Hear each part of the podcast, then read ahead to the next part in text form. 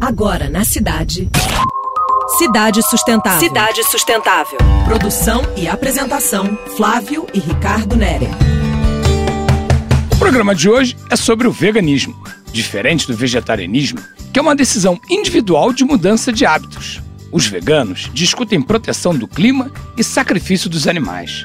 Rico, você gosta dos hábitos veganos? Interessante, mas essa mudança pede acompanhamento médico. Por isso, adote alimentos que substituam nossas necessidades diárias para mantermos uma dieta equilibrada. Peguemos o exemplo da Alemanha. São quase um milhão e meio de veganos e 6 milhões e meio de vegetarianos.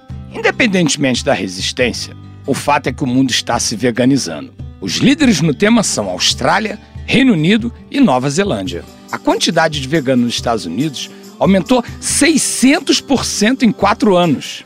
No Brasil, 8% da população se declara vegana. Pois é, tudo está relacionado. O consumo de carne é responsável por um sétimo das emissões de gases de efeito estufa. Um relatório da ONU deste ano alarma: ou a gente diminui o consumo de carnes e laticínios, ou vamos ter sérios problemas com mudanças climáticas. Vale a reflexão.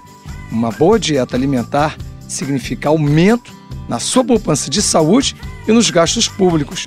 Pense! Você acabou de ouvir Cidade Sustentável. Sua dose semanal de sustentabilidade.